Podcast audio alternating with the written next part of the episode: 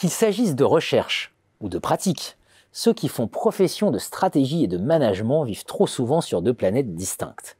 Et on reste assez sidéré de la difficulté des habitants de l'une des planètes à simplement apercevoir l'autre. Peu ou prou, ces deux planètes correspondent aux deux hémisphères droit et gauche du cerveau, donc à la fameuse distinction entre esprit de géométrie et esprit de finesse, cher à Pascal. En épistémologie des sciences, on considère la première planète comme celle du positivisme hérité des Lumières d'Auguste Comte. La seconde, elle, est celle conçue par le grand philosophe Gaston Bachelard, pour lequel rien n'est donné, tout est construit. Sur la planète héritée de Comte, le monde est vu comme régi par des forces implacables et par des lois déterministes de performance. Comme dans un roman de Michel Houellebecq, une sorte de sélection naturelle des formes les plus adaptées s'y opère mécaniquement. Il vaut mieux dès lors se soumettre, puisque rien ne sert de courir, ni même de se battre. Après tout, comme le disait Keynes, à long terme, on est tous morts. Sur la planète léguée par Bachelard, les habitants raisonnent à l'inverse. Derrière chaque calamité, ils voient une opportunité. Dès lors, ils ne perdent jamais, puisque pour filer Nelson Mandela, soit ils gagnent, soit ils apprennent. L'avenir est donc toujours ouvert, même si tout n'est pas possible.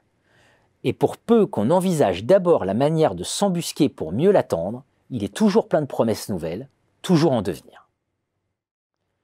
Pendant des décennies, la recherche francophone en stratégie et management a défendu d'abord une vision constructiviste. Puis le rouleau compresseur anglo-saxon a imposé sa puissance positiviste. Puisqu'après tout, les marchés sont efficients, à quoi bon faire encore de la stratégie?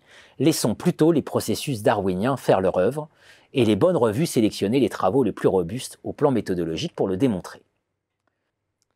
Ceci peut se résumer en deux formules choc. Les constructivistes ne cessent de s'interroger sur la manière de construire une stratégie de diversification.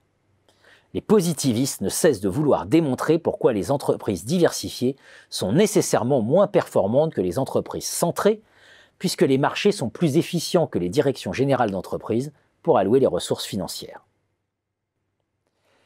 Maintenant que nous vivons très durablement dans une économie dont les prix des actifs sont administrés, que l'économie n'a plus les mots pour penser le monde, que l'enjeu est la survie plutôt que la performance sur fond de révolution de type IA ou 5G, l'heure de la revanche a sonné pour les chercheurs constructivistes, puisque tout est désormais à réimaginer et à réinventer plutôt qu'à expliquer.